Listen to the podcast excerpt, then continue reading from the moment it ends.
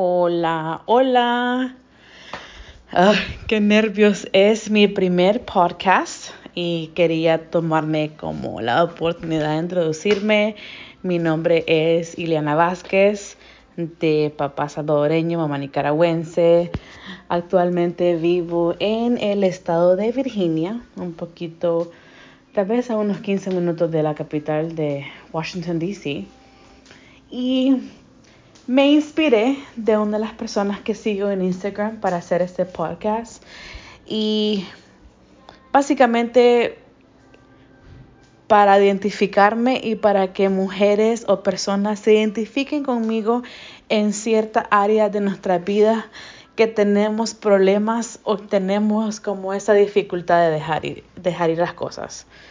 En mi caso, para mí ha sido difícil dejar ir parte de mi pasado, de mi niñez y superar ciertas cosas que pasé en mi niñez, en mi adolescencia, creciendo.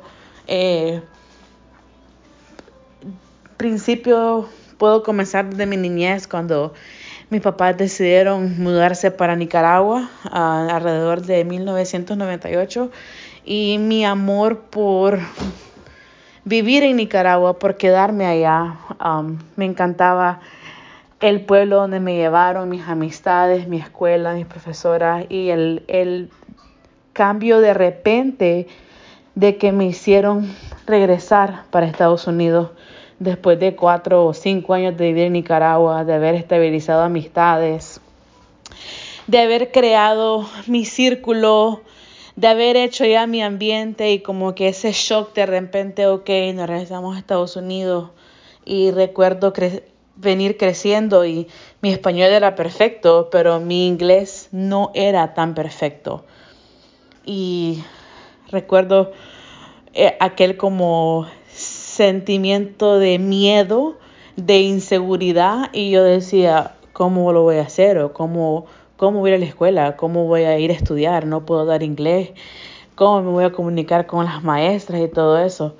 Y qué difícil fue regresar y venir con cero inglés y sentirte en escuela perdida, totalmente perdida y, y, es un trauma que tengo desde niña y que no me gusta hablar mucho de ello porque todavía siento como que me siento como que como que todavía es culpa de mis papás todavía. Y, y es algo de que me ha cuando hablo de ello como que me pongo a pensar que por qué no me dejaron en Nicaragua, que en Nicaragua me sentía mejor. Y bueno, con los años he venido superando todo el bullying que me hicieron en, en secundaria. Y porque no hablaba inglés, me decían, tú no hablas inglés, regrésate para tu país, eh, etcétera, etcétera. Y también creciendo, o 10, 11 años tal vez, era sobrepeso, tenía sobrepeso chiquita y como ese bullying constante, tu idioma, tu apariencia, los niños en la escuela pueden ser tan crueles y recuerdo yo que hasta yo tenía miedo de decirle a mis papás lo que a mí me decían en la escuela. Así de que mamás, papás, si sus hijos llegan a la casa a quejarse, háganles caso, vean a donde la profesora, a donde la oficina del principal. Solo oigan a sus hijos porque se lo juro de que los niños en escuela son crueles. Bueno, superando después que regresé a Estados Unidos y fui a la secundaria y no tenía mucho inglés, mi inglés se fue mejorando y definitivamente que fue algo traumante y una de las experiencias que me ha tocado mucho, mucho, mucho superar y, he trabajado mucho en superarlo porque así como la gente lo ve fácil, puede ser también difícil. Pero estoy muy agradecida pues con mis papás por haberme puesto por esa prueba de que al final, de una manera u otra, me ha ayudado mucho en varios aspectos de mi vida. Y por eso quise ponerle a mi primer podcast, Supéralo, porque definitivamente los miedos, el trauma del pasado, el trauma de la niñez, los dolores, los fracasos del pasado,